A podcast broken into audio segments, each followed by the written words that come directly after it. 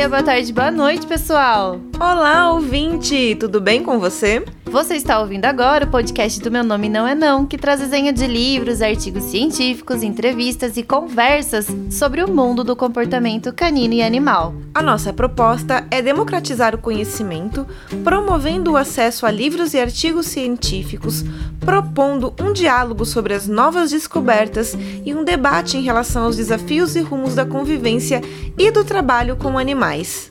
Em nenhuma hipótese queremos que você substitua a leitura dos livros ou qualquer que seja o material original dos nossos episódios. Na verdade, esperamos que você se sinta motivado a buscar sempre mais conhecimento sobre o assunto que te mais interessa. E uma das formas de você fazer isso é acessando o nosso site, meu nome não é não.com. Lá você encontra mais informações sobre os episódios, com links para os artigos ou o contato dos convidados. Todos os episódios do Minem estão disponíveis no site, são quase 100 programas que podem ser ouvidos gratuitamente. Não esquece de seguir a gente no seu tocador de podcast preferido para não esquecer nada e sempre receber também as notificações quando tiver um programa novo no ar. Também estamos disponíveis aí nas redes sociais, Twitter, Instagram, Facebook. Basta procurar por Meu Nome Não É Não ou arroba Meu Nome Não É Não. Agora que você já sabe onde nos achar, pode fazer comentários, deixar suas críticas, elogios e sugestões. Nós queremos engajamento, então você também pode curtir, compartilhar, deixar sua avaliação nos tocadores aí que você ouve o podcast, fazer stories marcando a gente, essa parte é a parte que a gente mais gosta. é mesmo. O podcast do Meu Nome Não É Não, ele é produzido por nós, o meu nome é Nayara Lima. O meu é Miriellen Campos. E nas entrelinhas do nosso podcast, fazendo a edição, está o Guto Leão. E hoje a gente tem episódio super importante de entrevista. Sim, é um Mulheres Super Positivas. Fazia tempo que a gente não gravava um Mulheres Super Positivas e é uma conversa muito legal que nós tivemos com três mulheres muito especiais.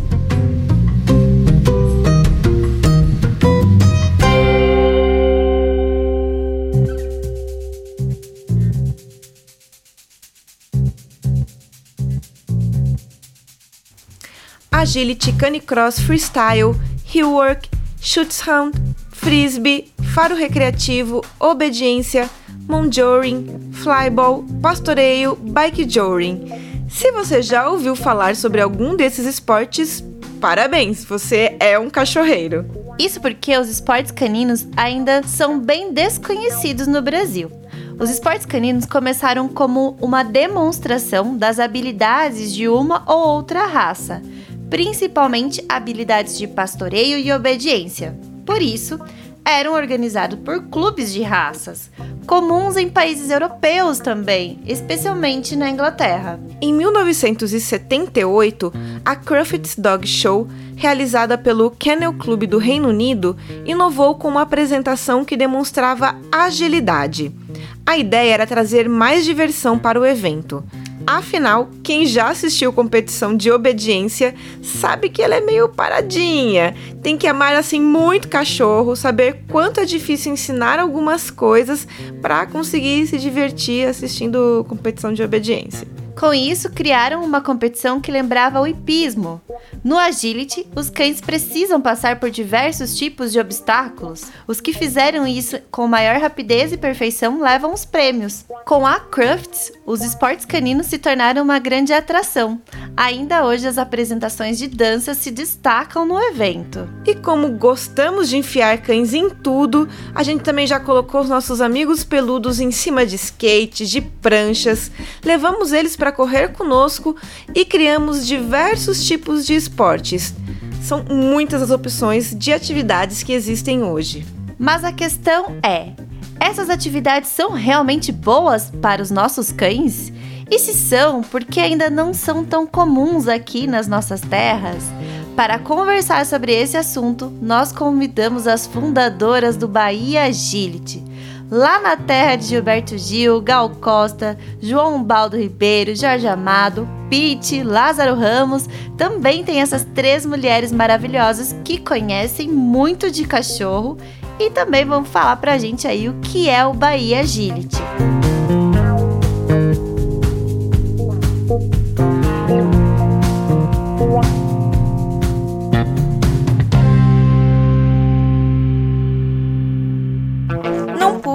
Não puxe, não lata, não morda, não suba.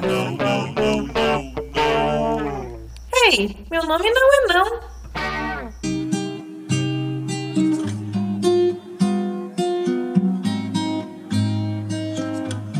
Bem-vindas, meninas! Ah, muito obrigada por receber a gente. Estamos super empolgadas de estar aqui. que bom. Obrigada que pelo bom. convite, meninas. Vocês que são maravilhosas. É, a gente não pode dizer que a gente não é apaixonada por vocês já logo de cara, assim, porque é muita admiração no trabalho de vocês, de verdade, individualmente e agora com o Bahia Agility, né? Vocês três coletivamente. Então a gente, nós estamos lisonjeadas de estarem aqui. É, nós gostaríamos de saber uh, os arrobas aí de vocês para deixar para os nossos ouvintes. Aí vocês falam um pouquinho do, do Bahia Agility é, a, na introdução das perguntas, mas pode falar um pouquinho do arroba particular de vocês e de vocês também, como que é uma breve, breve história sobre, é, sobre vocês. Vou começar. É, o meu arroba é aprendiz, underline, de, underline, melhor, underline, amigo, aprendiz de melhor amigo. Eu sou, na verdade, da área de letras, sou formada em letras, sou tradutora, escritora, é, revisora, etc. Entrei no mundo do, do adestramento como Uh, alguns donos de border collies acabam entrando, né? É uma raça bastante desafiadora de, de ter e de cuidar. Eu me debrucei sobre isso tudo e acabei descobrindo um mundo, um mundo completamente desconhecido e fascinante. E aí eu sempre tive um, uma queda pelo esporte. Eu fui esportista, na verdade. Amadora, fui federada, joguei vôlei muitos anos. Joguei 20 anos, somando todos os períodos, uns 20 anos de voleibol. Então, uh, essa, essa mistura sempre me atraiu, né? E aí, um dia, foi até conversando com a Paulinha, muitos anos atrás, que pintou essa coisa de, pô, a gente é tão legal, né? Podia ter na Bahia, né? Isso já tem fácil, uns cinco anos, seis, talvez. E aí, estamos aqui hoje. E aprendiz de melhor amigo, está por trás a, Ma, a, gente conhece por Mari, a gente só chama de Mari, mas é Mariana. é. Ah, para quem não me conhece, meu nome é Luana, meu arroba é arroba cãomunicando. Então, assim, um pouquinho um trocadilho meio bobo já na área, né? Pra quem trabalha com cachorro, já deve ter vários cão, alguma coisa por aí. Ah, eu sou bióloga de formação, sempre gostei muito de animais, sempre gostei muito de várias áreas dentro da biologia, né? A área molecular, celular. E acabei indo muito pro lado do comportamento animal fui pelo encantamento durante a minha graduação. Então, não tive a oportunidade de trabalhar com cães na minha graduação, mas eu já fui aos pouquinhos me enveredando um pouco para a área do comportamento animal.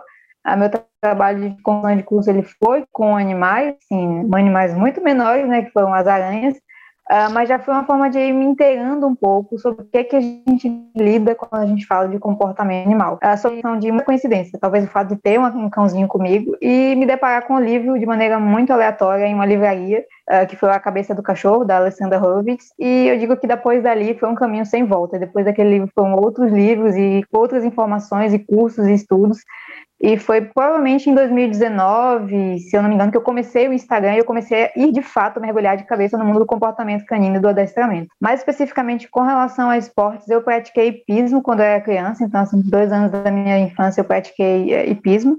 Uh, e sempre foi um esporte que me, me, engajou muito pela conexão com o animal. Hoje eu tenho algumas restrições com relação a esportes com cavalos, pela forma como que os cavalos são tratados, ou às vezes são treinados especificamente, né?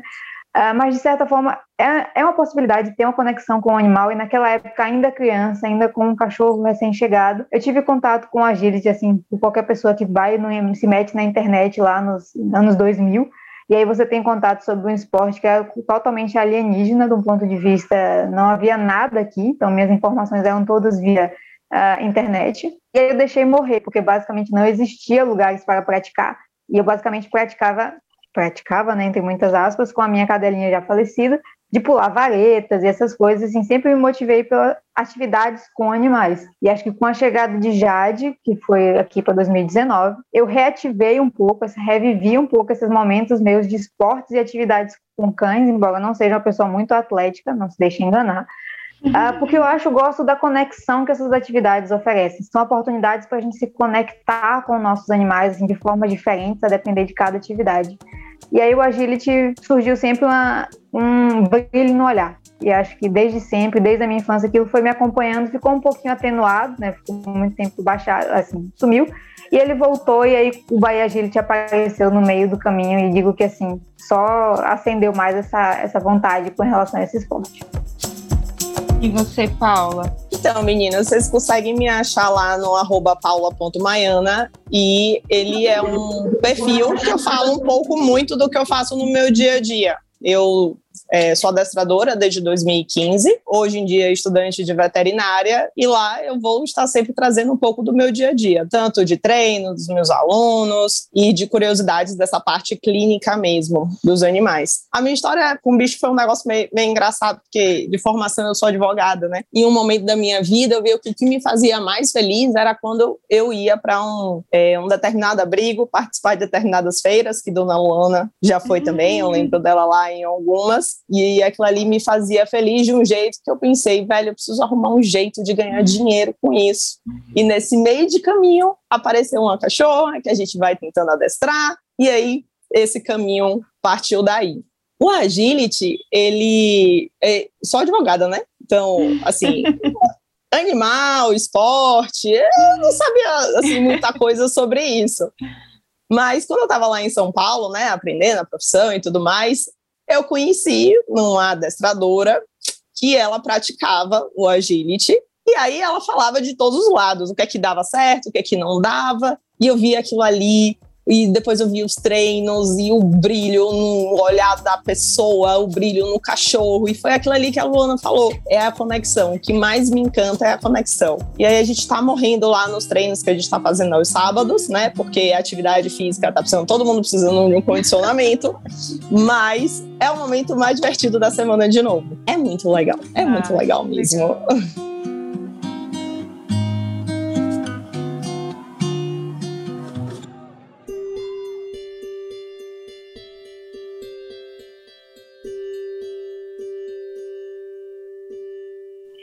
E daí, como vocês estão falando aí de, de, se encontrarem, né, há muito tempo, como é que aconteceu esse encontro entre vocês mesmo para criar o, o Bahia Agility? O que motivou vocês? Eu não lembro exatamente como foi, mas conversando com pessoas pelo Instagram, eu descobri que dava, apesar da gente não ter pista, porque Salvador não tinha pista, né? Estou falando de 2019.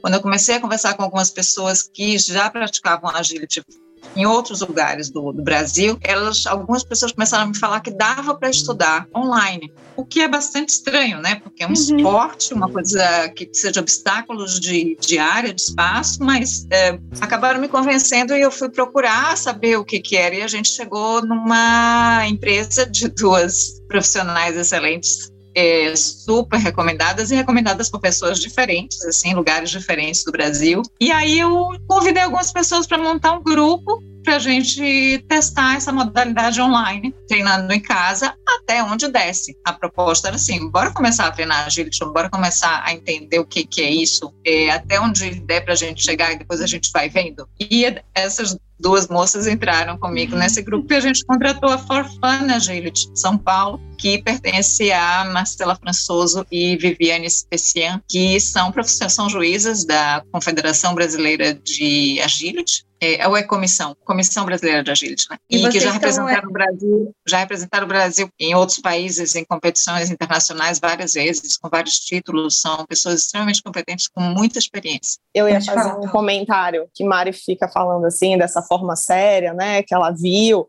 mas ela não fala que ela mandou um áudio de uns cinco minutos, eu lembro que eu estava no supermercado, gente, eu achei um, um curso online. Olha, várias pessoas indicaram, parecem muito legal, muito massa, bora lá, não sei o quê. Aí eu, tá, Mari, bote meu nome aí. Mas, e depois Mari, a gente vê como é que fica. Mas, Mari, você já tinha pensado assim: ah, eu vou fazer esse grupo com pessoas aqui da Bahia, porque a gente consegue se encontrar e tudo mais. Você tinha pensado nessa perspectiva? De se encontrar e de treinar juntas, sim. É, sim. Naquele, sim, sim, na, sim, a ideia sempre foi um pouco essa, assim, a gente começou fazendo exercícios em casa, mas a ideia era é, evoluir sem comprar, eventualmente, alguns equipamentos. Marcela e Viviane, elas iam indicando para a gente, olha, agora vocês vão precisar de tal coisa, agora vocês façam isso, agora vocês vão precisar de tal obstáculo, até que teve um momento que a gente precisava do túnel. Aí a gente parou e falou, era Natal, Ano Novo, vamos esperar passar esse período, depois a gente retoma esse assunto. Depois desse período veio a pandemia. Nossa. Então, assim, esses encontros acabaram não acontecendo, cada uma seguiu um caminho. Eu comecei a estudar o obedience, justamente que você mencionou no começo, ou porque eu queria muito que meu, que meu cachorro fizesse comigo o healing, né? Não era tanto o obedience completo, era só o healing. Fiz algumas outras coisas de obedience, aprendi muito nesse período, porque era o que dava para fazer em espaços menores com a pandemia e o confinamento foi o que deu para fazer. Então, o agility ficou postergado. Mas a ideia Mas era agora... sim, esses encontros. A ideia era formar um núcleo de praticantes e ir crescendo aos poucos. Mas era por interesse pessoal nosso. Era uma uhum. coisa assim, tipo, a gente sempre quis fazer. Tem um jeito de fazer, vamos correr atrás. Mas agora vai ter curso, então, dia 30 de abril, com a Marcela, com a Marcela Françoso, isso. E como que vai ser o curso? Vai ser presencial? Vai ser vai ser online e ainda tem vaga para quem quiser participar? É, o curso ele vai ser presencial, vai ser um fim de semana, um sábado e um domingo, e vai ser um curso assim, 95% prático. É para realmente colocar a mão na massa a Marcela, ela tem, ela tem uma didática muito boa, e aí ela tanto ah, a gente já fez o curso online, agora a gente está tendo o prazer de pegar tudo aquilo lá que a gente pegou no online e ela está vindo aqui mostrar para a gente no, no ao vivo. Vai ser um fim de semana. Nós temos, sim, ainda temos vagas, temos vagas. E, e você tem pessoas do... de fora daí participando, inscritas? Temos, temos sim, temos sim. Então, é, esse curso ele tem duas modalidades. Ele tem uma modalidade de duplas, que é você com o seu cão, né? A dupla, uhum. humano mais cachorro. E nós temos a modalidade ouvinte. Então, tem gente que tem um cachorro, mas que o cachorro ele precisa ser um pouco sociável, não pode ser reativo, nem nada disso. Ou tem um pessoal que está vindo de fora. Então, tem a galera que vai ouvinte também e que consegue aprender um monte também. E qual, qual cidade vai ser? O curso? Isso. Salvador, Bahia. Poxa Ai, vida, hein, gente? Vai ficar difícil não se inscrever.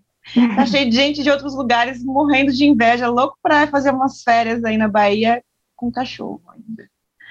E o local do curso também é um local muito, é um local o qual a gente ficou muito empolgada para poder realizar esse curso, porque é o local onde a gente faz as nossas aulas aos sábados é um local com bastante área verde, muito espaço, muito agradável, que é o, o espaço Sítio Brisa Tropical.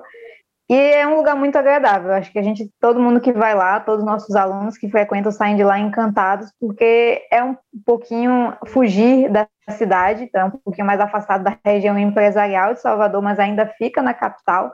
Então é uma forma da pessoa ter um local relativamente próximo, né, ainda dentro da cidade, mas que permita ter experiências que você dificilmente vai conseguir ter na região empresarial. Assim, você não vai ter, talvez, ah, um espaço como aquele na região empresarial da cidade atualmente. É muito difícil achar. Então, esse foi um dos pontos importantes para o nosso curso. A gente queria um espaço que fosse um espaço confortável para os nossos inscritos, para a gente, e justamente para a Marcela conseguir ter uma boa didática, desenvolver bem os cães, e o espaço que a gente encontrou atende todos esses quesitos, e além disso fica perto do aeroporto, que é mais prático para quem vem de fora. Ah, que legal. Arrasaram, vocês uma... planejaram muito bem.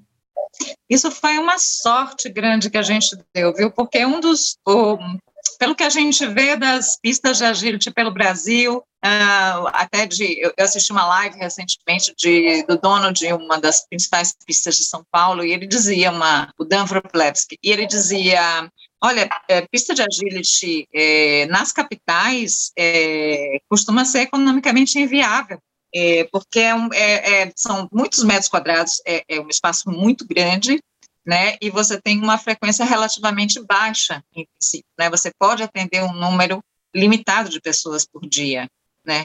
Hum. Então, a gente deu uma sorte muito grande com o Brisa, porque, como, como Lona falou, fica num lugar, num local ainda próximo, mas é um sítio, é um sítio dentro da cidade. É, que permite que as pessoas se desloquem com uma certa facilidade, assim, não é uma coisa retirada, não é numa outra cidade, não leva uma hora de carro para ir, mais uma para voltar. Né? Então, está hum. sendo realmente um privilégio para a gente é, poder trabalhar nesse lugar.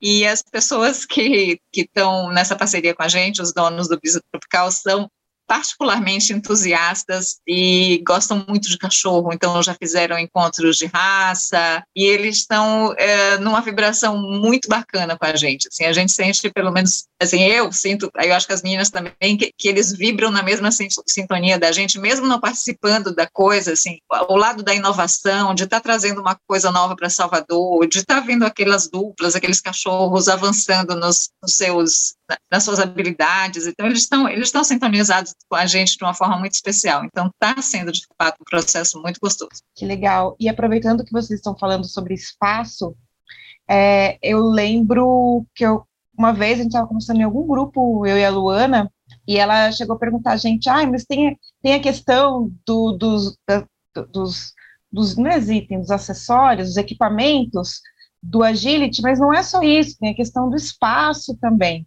E eu queria saber qual é a estrutura que vocês têm hoje e como que vocês foram resolvendo essas questões de, de conseguir o slalom, de conseguir o túnel, porque as coisas realmente para uma pessoa comprar, é, sai, tem que ter um bom investimento, né, para fazer, para investir nesses equipamentos. Aí acontece o seguinte, é que todo mundo que pensa em agility, e a gente também já passou por isso, não é, não é pecado nenhum, é, imagina a pista completa, né?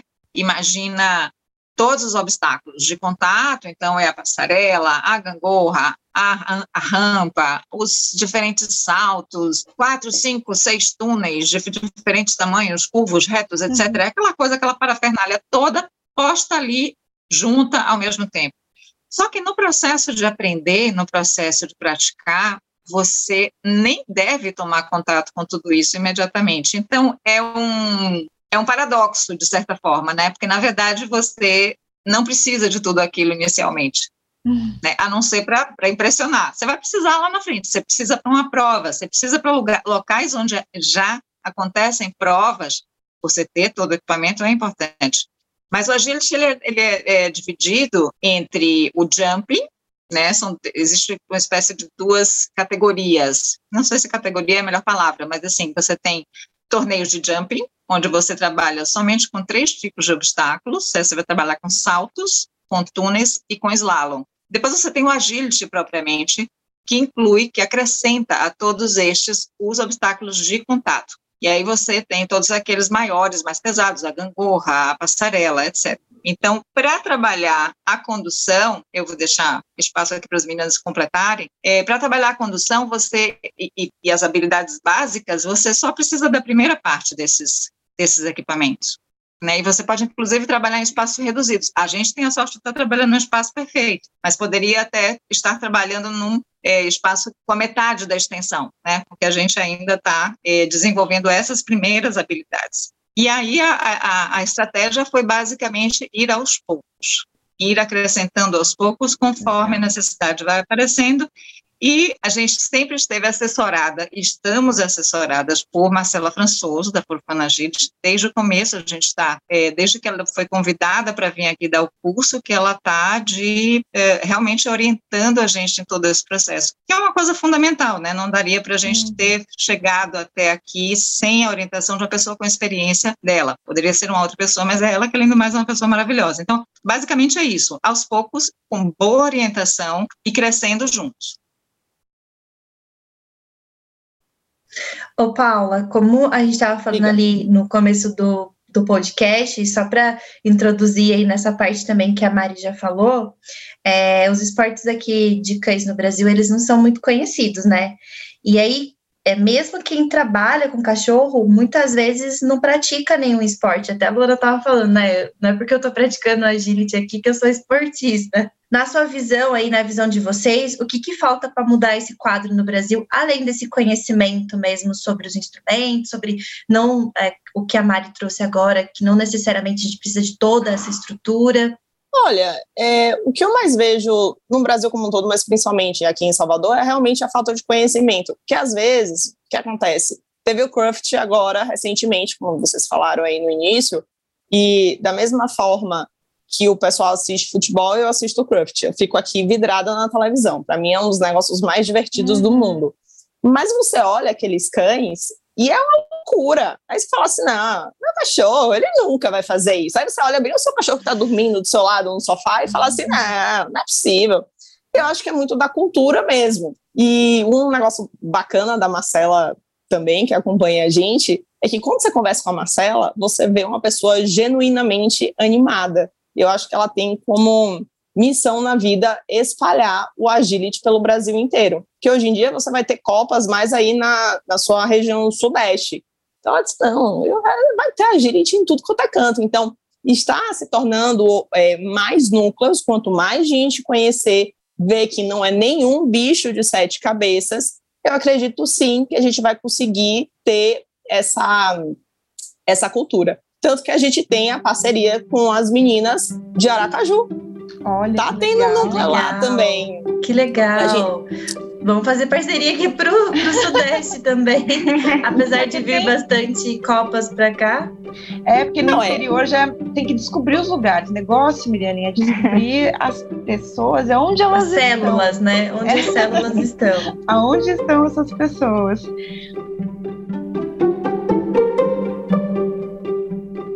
Bom, agora uma pergunta que costuma, às vezes, até ser polêmica em algumas, dependendo de quem responde, na verdade. Eu não precisaria ser polêmica. A gente sabe que no meio dos esportes caninos exige-se aí uma alta performance dos treinadores e dos seus, né, dos cães.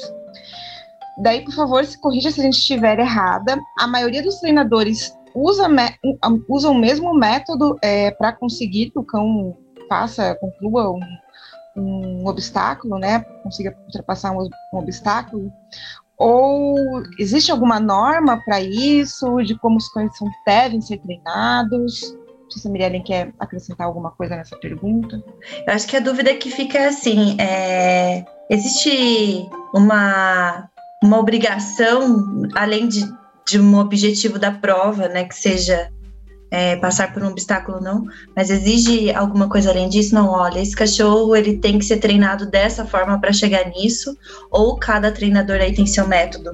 Ah, boa pergunta. Vou puxar um pouco para alguma questão falando do cão.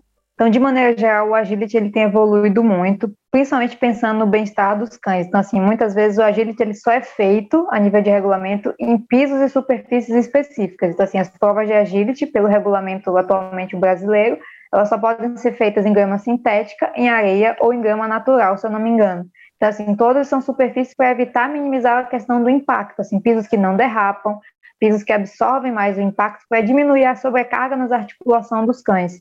Então, assim, a questão da idade com a qual os cães podem competir, de maneira geral, assim, a depender do nível da competição, o cão precisa ter 12 ou 18 meses para participar, isso está relacionado com o fechamento das placas de crescimento, que depende muito da raça, do tamanho, do, do porte do cão. Quanto maior o cão, geralmente mais lento. Então, geralmente o cão tende a encerrar esse crescimento mais à frente. E, de maneira geral, a questão que a gente pensa, assim, pensando no cão inicialmente, ah, um bom treinador, ele vai prezar pelo bom desenvolvimento do seu cão.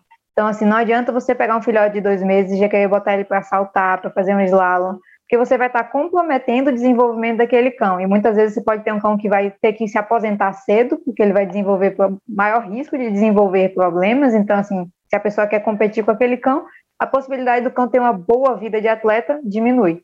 Porque ele está exigindo muito do cão numa fase onde o cão não está pronto fisicamente para lidar com aquilo.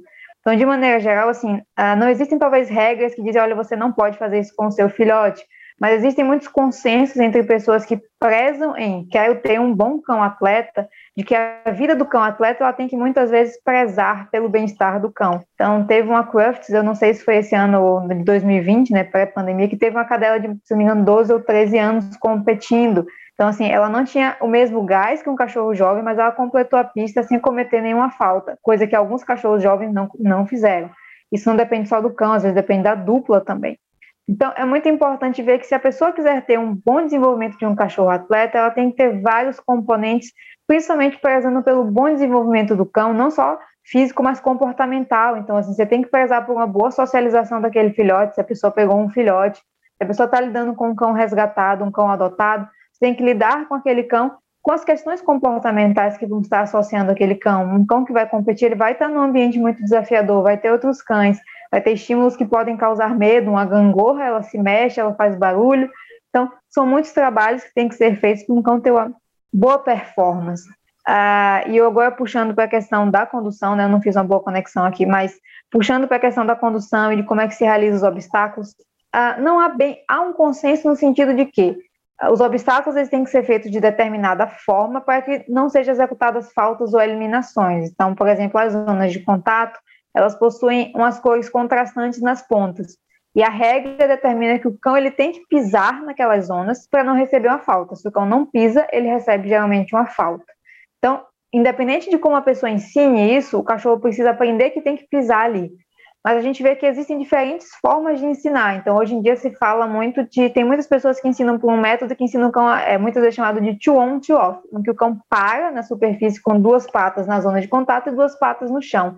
Então, teoricamente, duas patas traseiras mais elevadas e as da frente na superfície mais baixa, até ser liberado. Mas também tem treinadores que já vão por um outro caminho. Hoje em dia tem se falado muito nisso para quem quer, para cães de alta performance, para não perder velocidade que são as zonas de contato corrida para equipamentos, assim, principalmente para passarela, que é um equipamento muito fluido, então assim, sobe e desce, então você vê que os cães, se a pessoa assistir uma competição, os cães eles voam pela passarela. Então assim, o cão é ensinado a pisar na zona de contato correndo. Então assim, é desafiador ensinar isso, mas tem treinadores que preferem porque acham que o cão não perde velocidade parando. Então assim, se vocês para a pessoa que assiste uma Crufts, você vê que é uma competição de alto nível, você vê às vezes os dois, você vê dois cães. Então, às vezes, você vê os cães, às vezes, assim, parecendo uma bailarinazinha na pontinha, na pontinha final da passarela, ou na pontinha da rampa, e você observa também cães que simplesmente seguem direto. Então, é muito interessante a gente ver que cada condutor tem, às vezes, o seu estilo. Claro que, assim, tem condutores e competidores que se tornam mais famosos e acabam, assim, espalhando aquele seu estilo em cursos, em aulas, Assim, a gente tem pessoas que são muito proponentes no esporte, assim, em termos de ensino, como, por exemplo, a Susan Garrett, que é canadense, é, e ela tem um curso específico de agility, principalmente voltado para a condução, e ela tem uma técnica de condução que difere de outros profissionais, como, por exemplo, a, Eva Bertinson e a Emily Johnson Vey, que tem uma, uma outra forma de enxergar a condução. Então, tem gente que gosta muito de dicas verbais para os cães em pista, tem pessoas que acham que não, que os cães vão, se, é, vão responder melhor ao gestual. Tem gente que usa os dois, mais um, mais outro. Então é bem interessante quando a gente assiste as pessoas competindo, principalmente você vê pessoas na mesma pista, ver que aquelas pessoas vão fazer a pista de forma diferente. Então aquela pessoa ela vai executar movimentos de condução diferente para chegar ao mesmo resultado final. Então, essa é uma parte bem interessante do agility, porque aquelas pessoas não conhecem aquele trajeto, elas descobrem o trajeto antes, lá na hora, puf, você vai fazer um reconhecimento, você vai fazer isso aqui. Então, o agility ele tem dois elementos, que é a condução, que é como você direciona o cão para os obstáculos, e tem o cão executando os obstáculos propriamente dito, que é ensinar o cão como você tem que fazer uma gangorra. E aí é a parte um pouco mais assim fina de afinar para que o cão não cometa erro nesses processos. Mas muitas vezes o cão comete erros, né, entre aspas, porque a condução está errada. Então, se eu direciono o cão para um obstáculo que eu, eu, eu direcionei o cão para o obstáculo errado, o cão está certo, ele está seguindo o que eu falei. Eu errei em direcionar o cão para lá. Então, é muito legal ver o quanto os cães eles sintonizam e eles acompanham. Então, ao mesmo tempo que ele percebe que o condutor faz, ele está de olho na pista, ele está com foco à frente nos obstáculos. Então, é, me estendi um pouquinho aqui para dizer que sim, existem muitas variações, mas existe uma certa coisa que, assim, o, o resultado final, a forma como se chega no resultado pode ser diferente, mas muitas vezes o resultado precisa ser o mesmo para a pessoa que quer uh, completar a pista, por exemplo, sem cometer faltas. Surgiu só uma duvidazinha aqui. É, acontece também como nos esportes humanos, que no caso de pistas, né, sei lá, Fórmula 1, primeiro o carro faz uma corrida de reconhecimento, é, meu namorado, por exemplo, faz downhill, primeiro você faz uma descida de reconhecimento, e aí depois é o valendo, ou chega lá e é tudo novidade? A pista está montada de ah, novo? O cão e o treinador não podem entrar ou podem? O treinador, ele testa primeiro a pista, né? Entram O treinador, não o todos, cão, ele tem uma- um reconhecimento. Todos os participantes humanos, eles vão.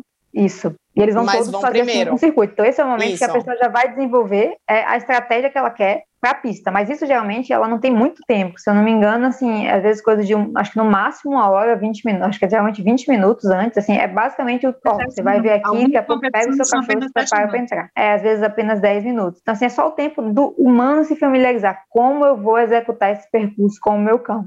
Mas assim, na hora H, às vezes as coisas são muito diferentes. Então, uma coisa bem legal quando a gente assiste essas competições, que eles falam, às vezes o cão comete um erro, às vezes assim, a dupla, né? Vamos resumir. E depois ali parece que o trajeto desanda. Então é aquela coisa assim, de a gente às vezes vê que o emocional da pessoa tá abalado. Ela viu que comece- o cão derrubou uma barra, o cão fez uma coisa errada. Então, assim, você percebe que aquilo interfere muito na pessoa. E depois, às vezes, você vê, não sempre, que parece acontecer mais e mais situações porque a gente vê que o agility ele também exige do emocional do ser humano, porque assim, exige a gente em um momento, é, às vezes é coisa de 30, 50 segundos, às vezes é menos de um minuto que você está ali naquela pista, e você tem que dar o máximo de si, e aquilo ali, a pessoa está treinando às vezes há meses, há anos, e surge, assim, como na competição esportiva, a tensão, o nervoso, então a pessoa também lida com todas essas questões, assim, principalmente para quem está indo, por exemplo, a primeira vez competir, é interessante ver competidores experientes em uma, trajeto, assim, na Crufts, por exemplo, com competidores novatos, às vezes os novatos se dão super bem, às vezes você percebe que a pessoa fica mais nervosa, eh, comete alguns erros, assim, por, pela, pelo nervoso mesmo, mas ainda assim ela está ganhando experiência, eu acho que faz parte desse processo também, acho que eu voei da pergunta, fugi um pouco da pergunta Não, aqui. não, não.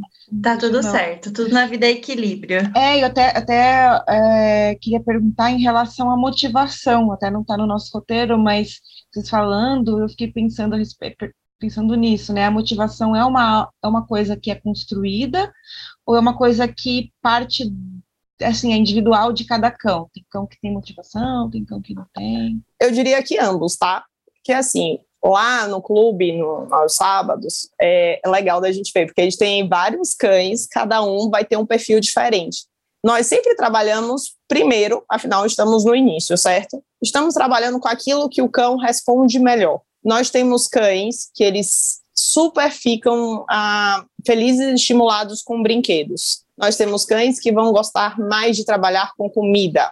E temos cão que vai adorar a atenção à festinha. Nós temos os três. Agora, como início de treino, vamos usar aquilo que o cão gosta. Sim, Paulo, e aí? Mas a gente pode estimular? Podemos. Podemos sim estimular e a gente, inclusive, gosta, prefere meninas, vocês me digam se vocês preferem de uma outra maneira, mas o brinquedo me parece muito mais fácil, porque uma das coisas que a gente faz na questão do treino da, da- de equipamento em si é, de fato, conseguir fazer é, um percurso. Então, a gente precisa que o cão cada vez vá para o próximo, vá para o próximo, e ele precisa olhar para frente, olhar para a gente, para ver onde é que a gente está, e olhar para a nossa indicação, para onde é que tem que ir. Então, com brinquedo é mais fácil. Então, tem como estimular, tem como sim ensinar a valorização no brinquedo. Então, resposta: sim e não.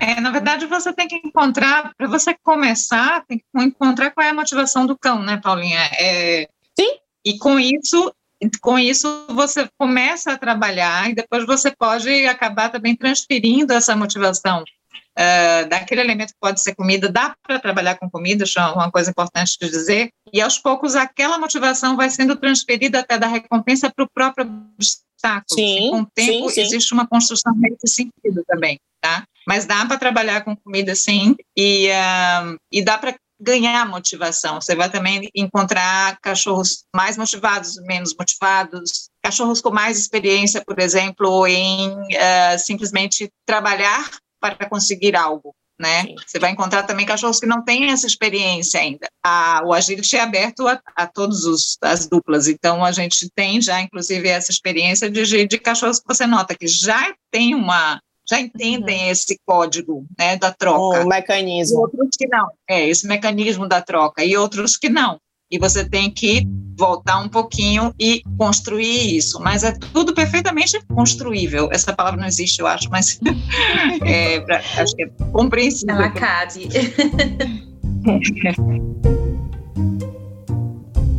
E existe algum tipo de equipamento que vocês abominam aí nos treinos, nas aulas? E quais são os que são super necessários para treinar o agility? O que, que, vocês chamam de equipamentos? São ferramentas, o tipo de guia, de coleira? É isso? Sim, ah. a, é, na pista a gente sabe que tem os, os que são do esporte, né? A rampa, o túnel. E aí no cão, quais são os equipamentos que tem que ter ou não tem que ter? E quais vocês se têm, e se vocês não, não gostam, se vocês não utilizam? Nós somos vamos, todas vamos, positivas. Sim, né? é só vou deixar claro que é. aqui em Piracicaba tem, um, tem uma pessoa que faz agility, um treinador de agility, e ele faz um encontro dos cães que ele treina para fazer o agility no final de semana. Então, todos os cães que treinam com ele, todos, absolutamente todos, todos, participam do agility, estão credenciados a participar do agility, e todos precisam usar enforcador, por exemplo. E assim, o cão pode não estar socializado, ou pode uhum. ser muito sociável, então é sempre é, esse como funciona aqui. E daí eu queria saber de você como que funciona e vocês trabalham e tudo mais nem precisa estar no, no podcast, mas eu vou contar uma experiência que eu tive com esse, com esse treinador. Eu via o lugar que eu passava, é um lugar de fluxo. Não sei se vocês conhecem aqui em Piracicaba, tem a Rua do Porto, que é um lugar que vende peixes, é bem, é bem turístico. É, característico turístico da cidade. E ele fazia esse esporte num campo, e era bem legal, Ai, e a gente passava com os cães. É, e aí um dia eu parei, ele falou, pode vir, tal, é só pagar e vir, ter as aulas. E aí quando eu fui para a primeira aula, a obrigação para fazer o esporte era que os meus cães usassem o enforcador. E não era nem, nem guianificada, nem nada, assim, era o enforcador tradicional mesmo ou o prolong. É, não podia entrar na pista se não estivesse usando nem para treino. É, não era só para contenção, era realmente para condução do animal. Então, por isso que a gente está fazendo essa pergunta. É, eu entendi. Infelizmente, a gente ouve muitas histórias estranhas. É, recentemente me contaram de um treinador, até bastante é, conhecido, lá no lugar dele, eu não vou citar nada, obviamente, que treina a gente com coleira de choque. Nossa. É, no nosso caso, assim, para a gente isso é a base. A nossa base é bem-estar, diversão, vínculo, construção de, ou seja, é, fortalecimento das duplas, né, do humano e do cão. Então, assim, a única, a última coisa que a gente quer é que este cachorro, nos nossos treinos, é, sinta qualquer tipo de desconforto ou, ou ou associe negativamente o espaço e a atividade. Então, a gente não é que a gente proíbe, mas a gente vai encaminhar sempre para um outro lado.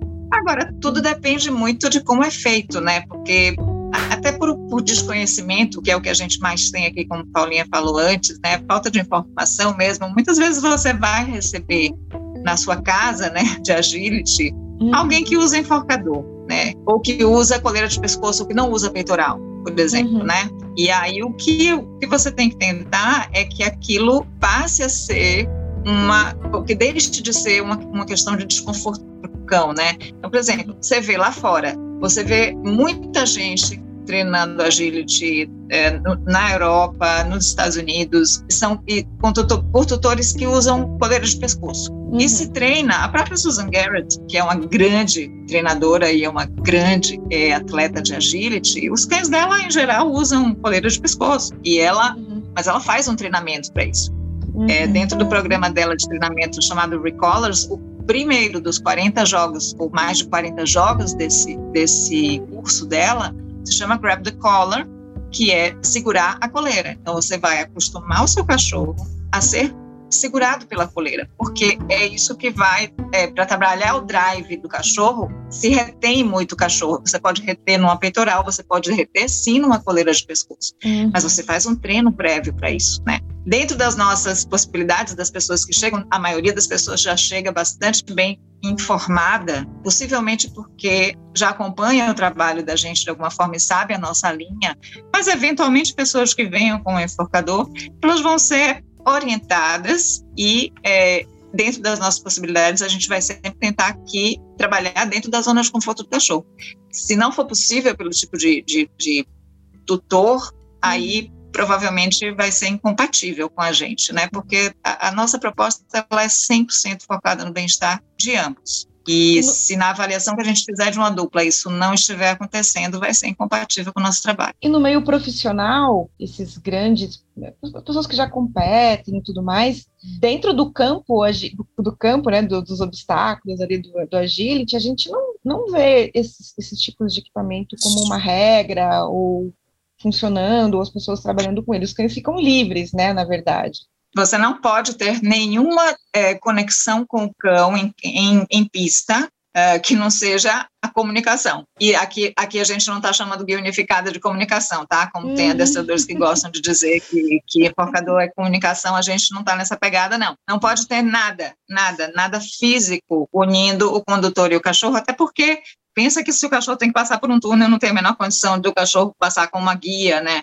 Uhum. Mas por isso que tem indivíduos que inventam formas alternativas, como por exemplo trabalhar com coleira de choque, né? Uhum. É completamente é. desnecessário. Eu acho que a, a palavra é. É, mais importante disso tudo é que é desnecessário, é completamente uhum. desnecessário e contraproducente, né?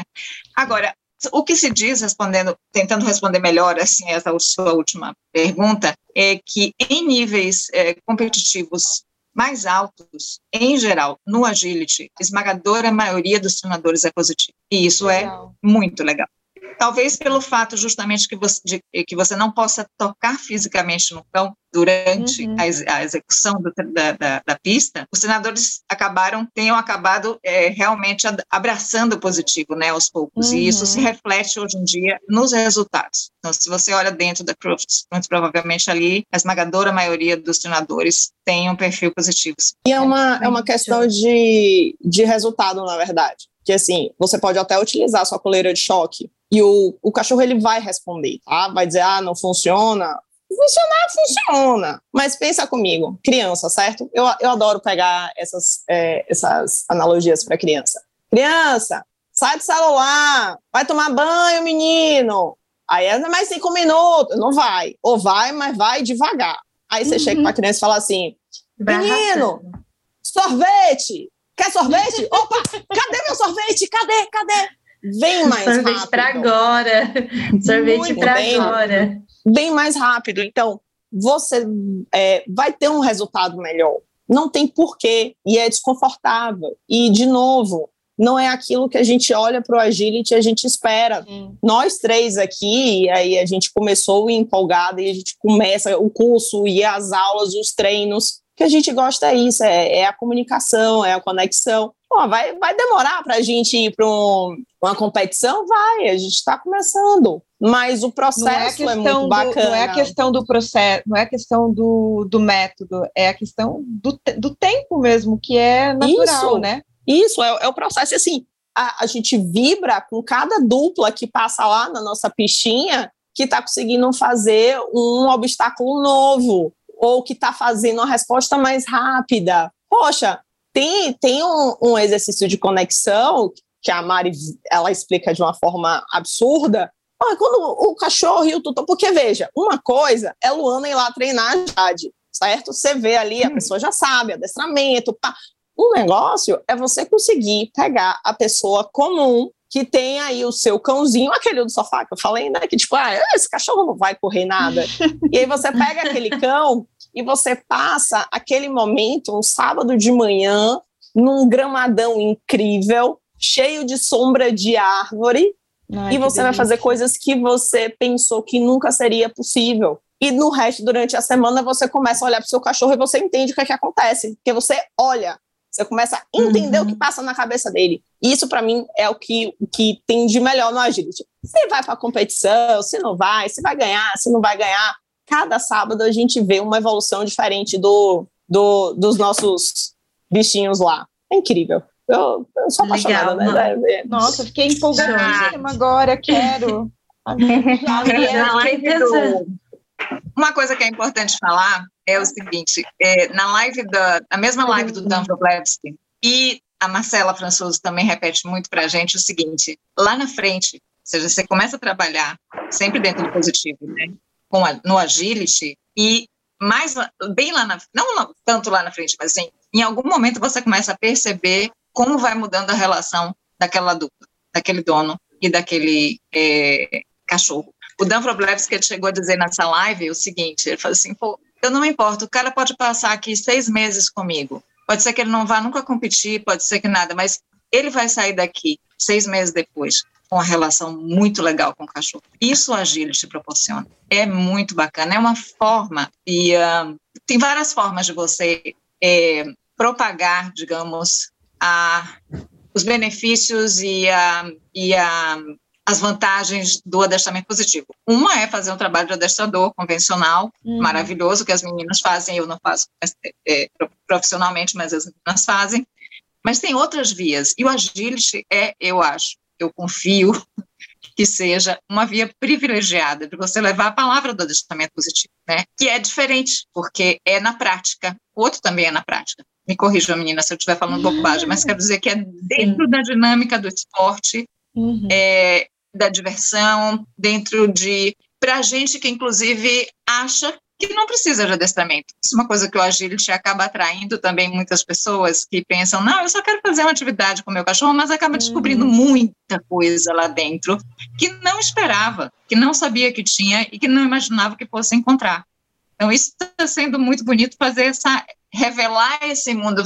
Seu cachorro é muito mais do que isso. Seu cachorro, né, funciona de uma forma que a gente pode valorizar e a relação de vocês vai melhorar e que a pessoa a própria pessoa vá sentindo isso treino a treino, né? Então é, é uma forma de é isso, não sei mais o que dizer, acho que eu já disse é não, já disse tudo. Positivo. É um, é um canal diferente de divulgar o positivo, isso é extremamente atraente, porque é um canal da diversão, da alegria, do puta sabadão, ou qualquer dia, uhum. pode ser dia da semana também, mas agora é meu momento com meu cachorro, eu vou pensar só nisso, eu vou focar aqui, a gente vai correr, a gente vai se divertir, mas eu estou aprendendo, eu não estou nem sabendo que eu estou aprendendo um monte de coisa, mas eu estou aprendendo um monte de coisa sobre a minha relação com meu cachorro só queria fazer mais uma pergunta aqui, é, antes da gente finalizar, que eu acho que é uma pergunta que todo tutor do senso comum, e ou não, porque era uma dúvida que eu tinha também, que eu fico olhando assim, né?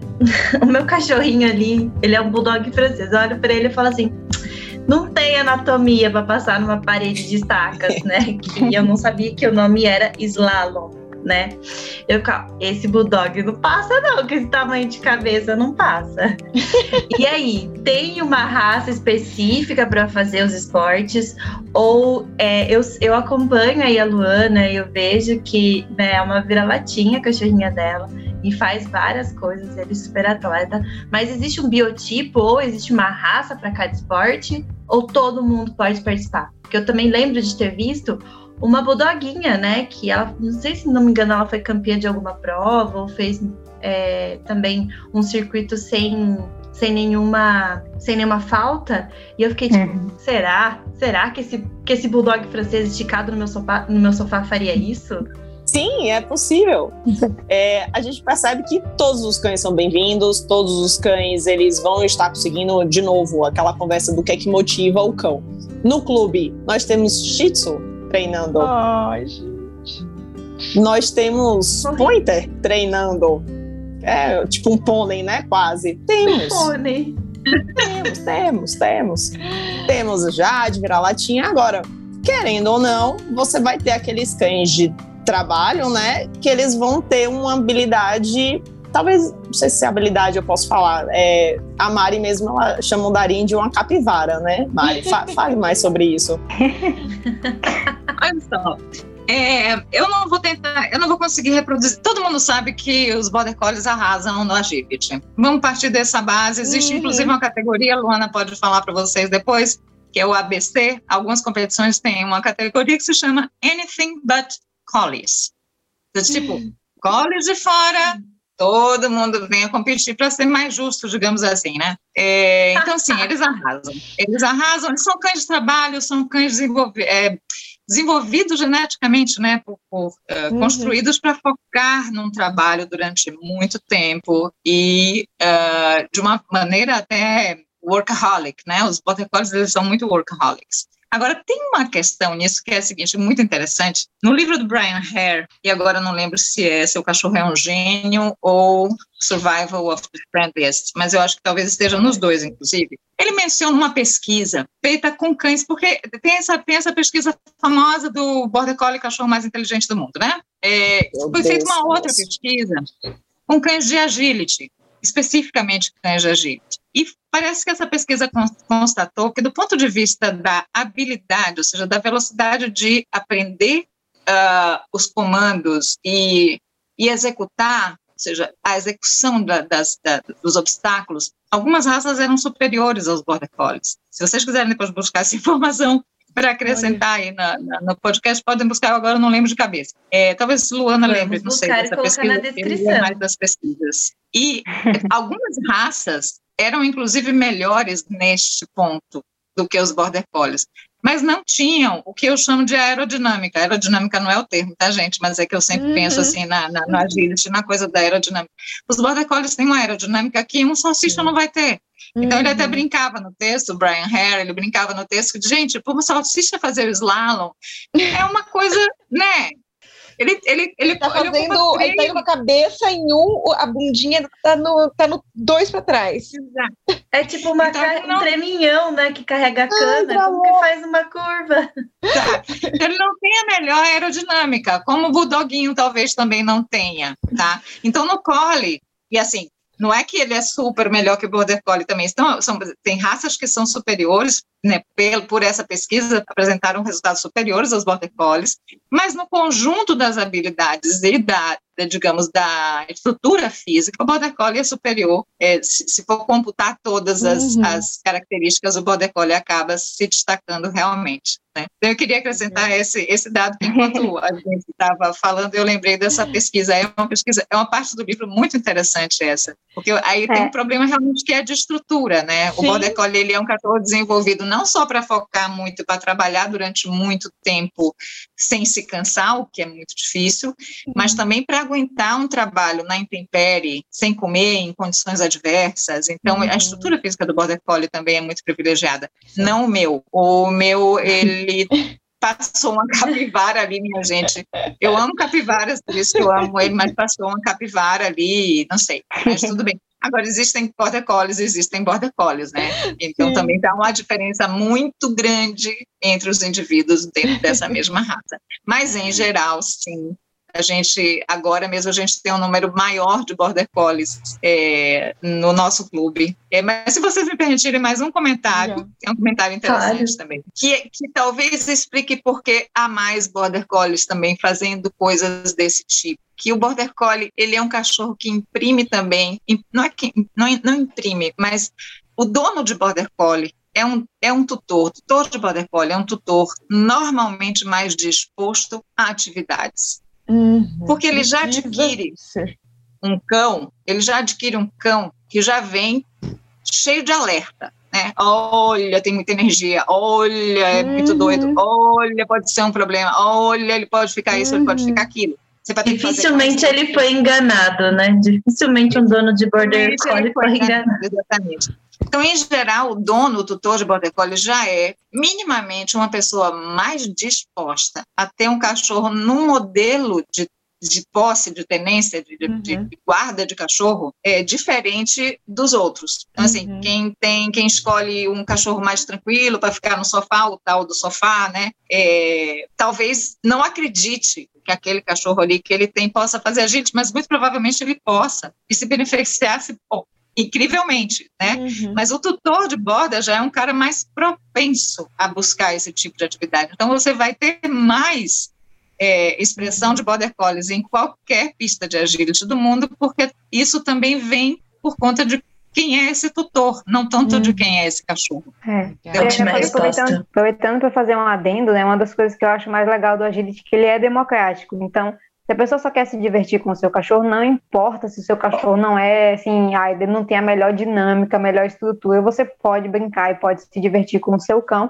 e às vezes pode sim participar de competições. Então, como a Mari estava falando, principalmente cães que competem em alta performance são linhagens de trabalho. Então tem muitos cockers, mas assim, cocker de trabalho, não é o cocker que a gente vê naquele cocker peludão, com pulento. Então até com o border, a gente aqui no Brasil tenho visto mais, que tem linhagens de borda de exposição que assim são muito pesados, muito peludos, e talvez aqueles cães, mesmo sendo borda, será que eles vão ter uma boa, assim, uma performance comparável com um cão de trabalho ou linhagens de esporte, que são mais comuns fora do, do Brasil, né? Então, assim, tem cães que trabalham especificamente com linhagem de esporte. Então, aqueles cães, os pais competem, os filhotes estão treinados, os pais são treinados, e eles buscam uma estrutura que seja adequada ao esporte, porque isso influencia. Então, assim, se o cão ele não tem uma estrutura adequada, ele pode ser mais predisposto a lesões. Então, assim, se for um cachorro que nunca fez um exame, ou então que tem uma estrutura, então, assim, às vezes o cão ele já tem um andar meio estranho, ele já tem uma posição, a estrutura corporal dele faz com que ele, por exemplo, não salte bem. Então, é claro que, assim, isso vai influenciar. A gente não tem como negar que influencia. Mas, assim, isso não inibe um cão que não seja, por exemplo, um border de participar e a gente teve um exemplo muito legal no final do ano passado, numa competição que aconteceu na Inglaterra, né? Eu esqueci como é o nome da competição, em que, em uma das categorias que participou, uma dupla chamada a Joanne Nash, com uma labradora de trabalho, então, assim, é um labrador um pouquinho mais fitness do que os labradores que a gente está habituado a ver aqui no Brasil, mas ela ganhou em primeiro lugar, competindo na categoria com Border Collies. Então, assim, foi muito legal ver a reação da plateia, do próprio narrador, que nessas competições inglês geralmente tem narrador. Então, assim, ele levantava o público e então, assim, quem vai ganhar? Quem vai ganhar? E ela realmente deu um show em pista, a cadela foi maravilhosa. A ideia principal é que, assim, todo cão pode participar, todo cão pode competir, então, assim, se vocês quiserem até pesquisa no YouTube, tem um vídeo de um bulldog em inglês, assim, não na Crufts, mas em uma competição. Então, assim, é muito legal ver que é um bulldog, um bulldog pesado, mas, assim, para um bulldog inglês, eu achei ele bem marombadinho. Então, assim, ele correu e, assim, fez uma boa performance. Assim, teve um errozinho de pista que provavelmente foi o erro da condutora, mas, assim, é difícil a gente apontar. Mas você viu que ele executou os obstáculos, ele fez tudo direitinho. Tem um vídeo de uma pugzinha fazendo também. Então, assim, o que a gente mais consegue ver se a gente for fuçar é, esse tipo de competição. E a gente, se for até um pouco mais a fundo, assim, até em alto nível mesmo, a gente tem cães que não são cães puros, né, entre aspas, assim, cães uhum. assim com baita de um pedigree, a gente tem um caso de um competidor que teve na Craft, se não me engano, esse ano, que é o Dave Mannings, que competiu com o Boost, que é um cachorrinho bem engraçado, porque ele é um mix de Corgi, é, Corgi e Border Collie. Então ele, assim, ele é meio comprido e atarracado. Que ele é, é, um cachorro, assim, ele é doidão em pista. Então, assim, ele ganhou. É um cachorro, ele voa e ele, e ele olhando, assim, nem parece tão atlético, mas, assim, ele voou em pista e deu um show. E, se eu não me engano, ele foi um cão resgatado. Então, assim, foi bem legal a gente ver que é um uhum. cão que, assim, não foi um cão para meu pai, planejar o pai, a mãe, a ninhada, e ainda assim é um cão que conseguiu ter uma excelente performance na competição de alto nível. Então, acho que é sempre bem legal uh, que as pessoas não se desanimem porque você não tem um cachorro que supostamente eu não tenho um border, eu não tenho um shelter, eu não tenho um qualquer de trabalho. Não se des... acho que assim, isso não é um fator para desanimar. Eu acho que a pessoa ela pode se animar sim com qualquer cão que ela tenha, se ela tiver, se ela querer participar, se ela se de, querer participar do processo e se empolgar, a coisa vai se deslanchando. Então, o importante é sempre que seja divertido para o cachorro. E a gente brinca assim, todo cachorro ele vai brincar e tem algo que acha muito legal. Então, a gente tem um dos nossos alunos que é um shih tzu, que ele adora brincar de bolinha. E é lindo ver ele correndo atrás da bolinha, ele empolgado, brincando, participando.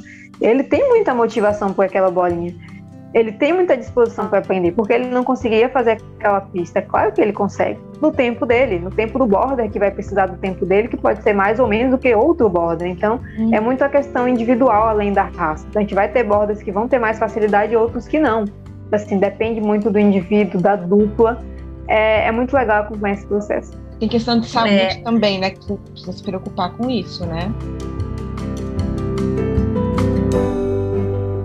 Bom, vamos então para a última parte aqui, sem querer nos despedir de vocês, mas a gente sabe que ficaremos aqui mais tempo e a gente sabe que vocês têm vida além desse podcast. Bom, a gente viu que vocês é, têm uma das maiores inspirações é a Marcela Françoso, né?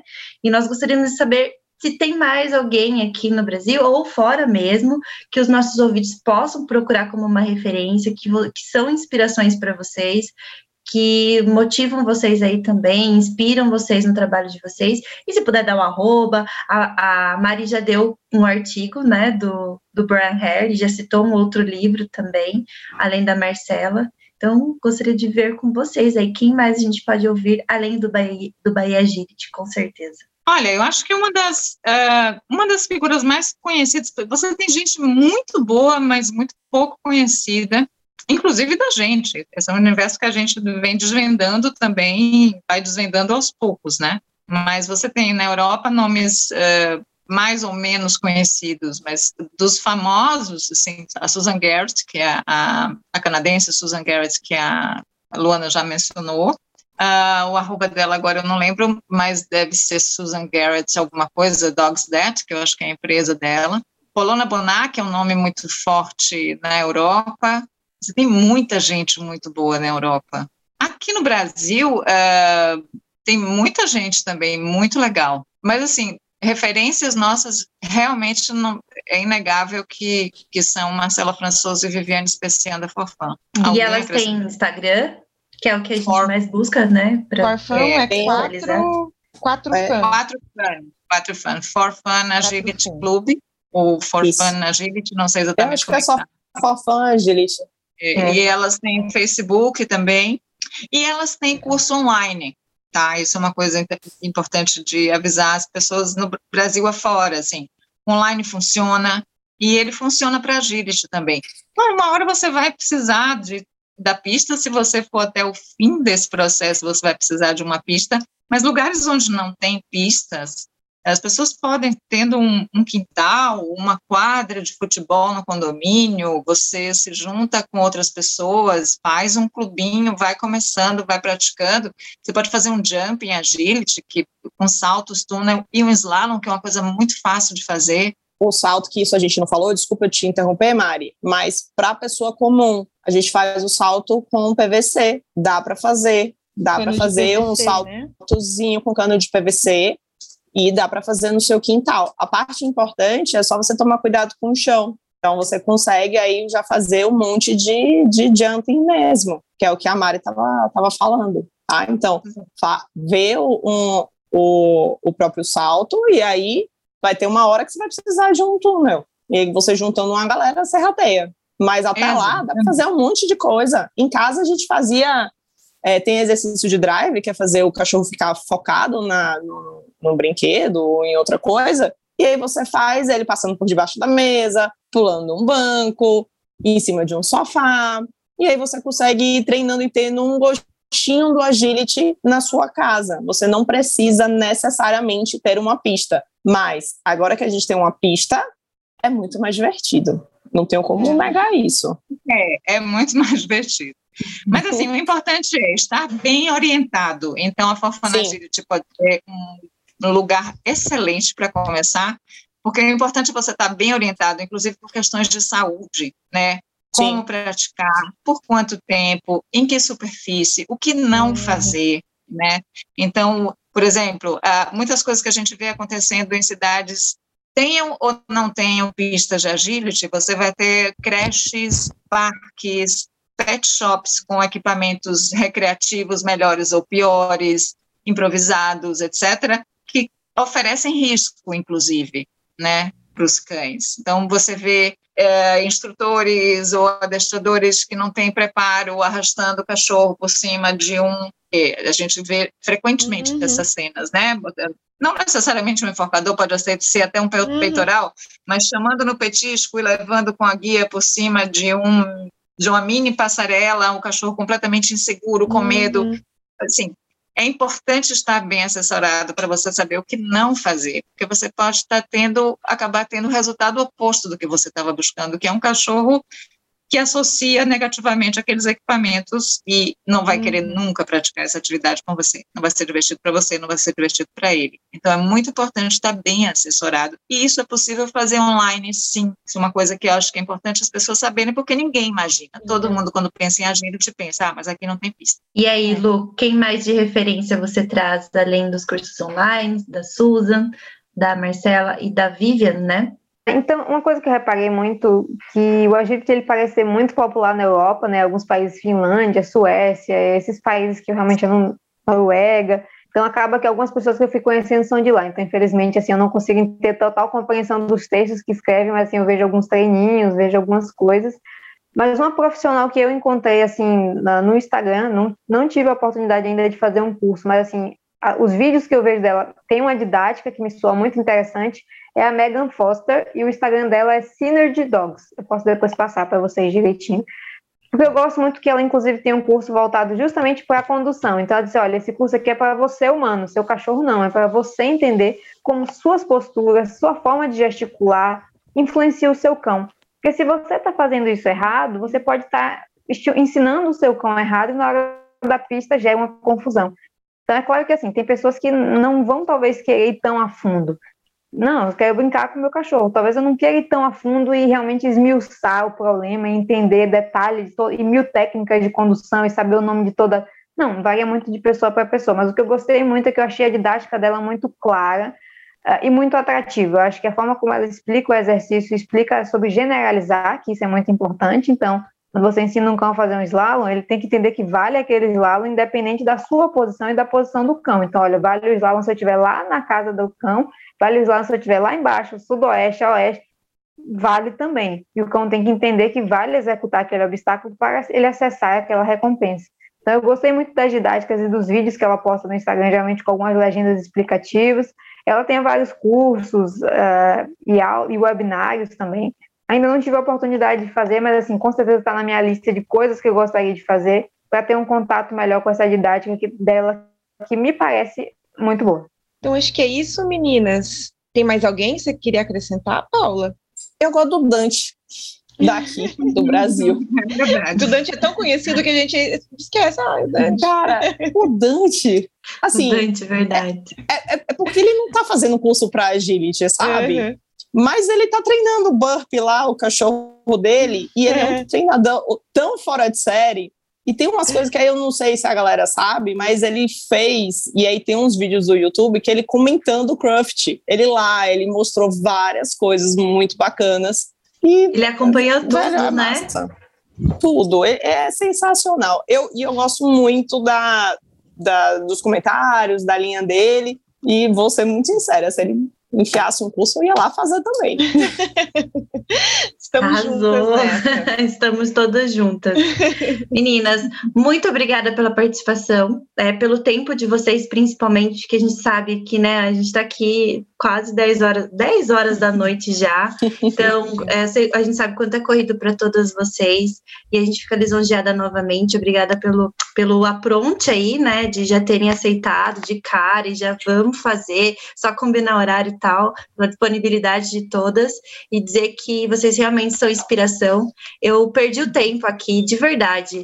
Eu não estava vendo que a, que a, a chamada já ia cair, porque eu estava aqui querendo saber mais e super interessada. Já pensei pensando que eu queria colocar todo mundo aqui em casa, até o buloguinho do sofá para fazer alguma coisa, ou pensando na Nutella, aquelas pernonas dela já ir para fazer um salto.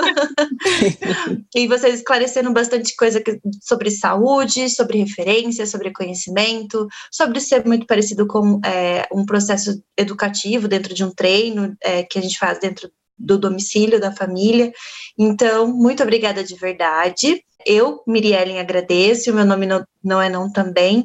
Estamos aqui para não só divulgar o curso de vocês, mas também divulgar vocês que nós admiramos muito. É isso aí, eu faço ah, das palavras da Mi, as minhas também. É, muitíssimo obrigada por aceitarem o nosso convite. E eu espero que seja um sucesso o evento de vocês. Já está sendo, né? já está com inscrições, já está acontecendo. É, e eu espero que só cresça mais e que mais pessoas que lote, que precisam pensar em, em novas turmas e continuar com sucesso. Espero que mais pessoas que estejam nos ouvindo também se inspirem é, em vocês para que tenham essa atitude também de, ah, vou tentar fazer isso aqui na minha cidade, quem sabe eu, eu reúna mais algumas pessoas aqui e a gente possa fazer algumas coisas juntas. Então, entre em contato com as meninas do Bahia Agility, que eu tenho certeza que elas estão super abertas aí para ajudar todo mundo que tiver interesse de fazer isso também. E eu acho que isso, a gente precisa mais disso, assim, sabe? A gente precisa de mais. É, é um pouco de coragem, a, palavra é um pouco de coragem, mas é, é, não é uma não é aquela coragem de uma coisa que é ruim, que é difícil de ser enfrentada, que é complicada. Não é coragem de tipo assim, ah, vou fazer, sabe? De, de tomar essa atitude. E parabéns para vocês que fizeram isso, que tiveram essa atitude, que tiveram essa coragem de tipo de sabe, vencer o cansaço do dia a dia, sabe, para conseguir fazer uma coisa que, que é legal para o cachorro, que é legal para vocês. Então, muitíssimo obrigada. Sair, sair, do lugar do conforto, né? Sair Sim. da zona de conforto, do lugar da espera, né? Vamos esperar a Sim. pista. Não, vamos fazer acontecer. Sim, e, e, e vocês disseram, né, que é muito simples e que é possível. Então, a gente realmente espera que as pessoas, elas se sintam motivadas aí com vocês, porque eu já me senti, já estou morrendo de vontade de fazer agility. Ai, meu Deus, será? Ó, ó, veja só, você disse que tinha aí é, um clube só na sua cidade. E assim, Sim. quanto mais clubes, melhor. Melhor. Porque aí você consegue fazer amistosos, você consegue fazer treinos né? Um negócio, um chama o outro, uhum. nada impede que vocês consigam fazer aí o próprio núcleo de vocês. Dá, gente, dá. Venham para o Agility, vocês não vão se arrepender. Pode trazer Ela tá empolgando a gente demais. A Paula é muito empolgada. Eu já tô aqui, ó, vamos fazer. Tô pensando, vamos fazer. Vamos já fazer. Já, já, parece real, já parece real. Já parece Mas com certeza real. a gente vai buscar muita informação antes de botar em prática e vai ser como referência, com certeza será vocês. Gente, boa noite. É, deixa fazer seus um arrobas, então. Vamos fazer um print, fazer Nossa, uma carinha aqui para tá poder fazer um print. Até tirei o boneco aqui, o Chuck da. Entrar na Nossa, frente minha... do Chuck. Um, dois, três e já. Pronto. As caras de bolacha daqui, é, duas, das duas Rossi. gente, boa noite. Um beijo enorme pra vocês. Boa noite, meninas. Boa, Muito boa obrigada, noite. gente. Obrigada, boa noite. Obrigada. Admiração demais por vocês, viu? Prazer falar com você a primeira vez, Paula. Ó, oh, o prazer foi meu, eu amei, eu nem vi também as duas horas. É. Ó, é. oh, vou pedir pra gente finalizar, pra quem a gente tá por aqui, aqui mesmo, então vou pedir pra gente finalizar dando um tchau, tá todo mundo junto, a gente faz um tchau bem longo, tipo, tchau! Daí a gente finaliza, tá bom? Tá então, bom, tá beijo bom. pra todo mundo que nos ouviu até aqui e tchau! Tchau! tchau. Tchau. Gente, tchau. Boa noite. Tchau. Boa noite. Boa noite.